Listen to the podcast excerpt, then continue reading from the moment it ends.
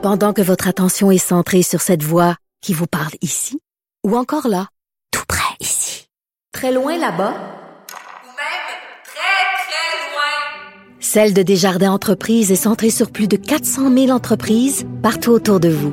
Depuis plus de 120 ans, nos équipes dédiées accompagnent les entrepreneurs d'ici à chaque étape pour qu'ils puissent rester centrés sur ce qui compte, la croissance de leur entreprise.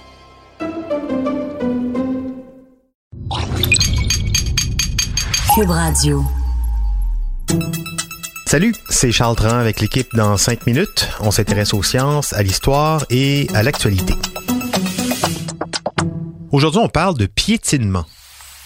Marcher dans la forêt, explorer les sentiers à vélo de montagne, c'est relativement anodin, ça fait du bien, et en principe, ça n'abîme pas les écosystèmes. Heureusement, la preuve a été établie depuis longtemps qu'avec une balade dans la verdure, notre cerveau sécrète plein d'endorphines qui nous font du bien. Non, ce qui pose problème en fait pour les plantes, le sol, les arbres, la vie qui s'y cache, c'est quand les sentiers deviennent des autoroutes de randonneurs. Là, ça peut poser problème. Benjamin Bourque nous explique comment le piétinement menace non seulement certains parcs comme le Mont-Royal, mais aussi beaucoup de zones agricoles. On est ici pour profiter de la nature. D'accord? Un petit truc pour les bottines. Vous attaquez bien le sol avec votre talon. Vous déroulez le pied et vous poussez avec la pointe. On marche, quoi. Hein? Oui. C'est pas l'action individuelle de marcher ou de se balader à deux roues dans la nature qui pose problème. Ce que je sache, corrigez-moi si je me trompe, nous vivons pour la plupart en société parmi nos semblables. À moins que vous soyez euh, survivaliste et qu'en ce moment vous nous écoutiez depuis votre abri enterré en attendant la fin du monde. Non, l'action mécanique répétée, renouvelée par des centaines voire des milliers de personnes, c'est ça qui est problématique et qui contribue donc à la dégradation des sols. C'est vrai, comme le disait le dramaturge grec Échille, qu'il est dans la nature de l'homme de piétiner ce qui est à terre. Oui, Échille, c'est vrai. Mais à quel prix? À quel prix aujourd'hui avec toujours plus d'humains sur Terre?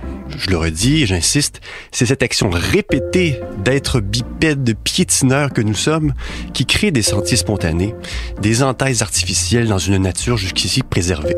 C'est ça le piétinement. D'ailleurs, le terme est davantage utilisé dans les milieux euh, agricoles, où l'impact de la machinerie de l'élevage intensif de bétail sur les sols est scruté à la loupe depuis bien longtemps. La transposition du terme de l'agriculture vers les secteurs du loisir marque une chose, le piétinement est source de préoccupation, particulièrement ici dans les milieux urbanisés. Parmi les impacts, je vais en citer cinq. Premièrement, et c'est sans doute le plus évident, c'est la perturbation de l'habitat. Certaines plantes moins tolérantes aux perturbations sont susceptibles de disparaître au profit d'espèces exotiques, parfois envahissantes, ce qui vient donc fragiliser l'équilibre des espèces indigènes de cet habitat. En deuxième, bien, plus on marche, plus on marche souvent, plus on élargit le sentier avec des conséquences comme la déstabilisation du milieu dit adjacent.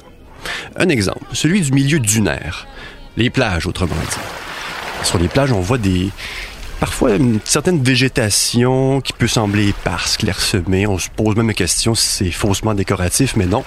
Cette présence de ces végétaux, elle est essentielle à la stabilisation du sol. Donc, ces plantes et végétaux servent d'éléments protecteurs face à l'érosion. Et c'est mon troisième point. Une surface dénudée et compactée a une moins bonne capacité de rétention de l'eau, ce qui accroît le ruissellement. Le ruissellement, c'est l'un des moteurs de l'érosion, surtout sur les flancs escarpés, comme c'est le cas par exemple près de nous, sur le Mont-Royal. Quatrième impact, la mise à nu des racines. L'action mécanique occasionnée par les passages répétés font en sorte que les racines des arbres se déchaussent et retiennent moins bien les sols.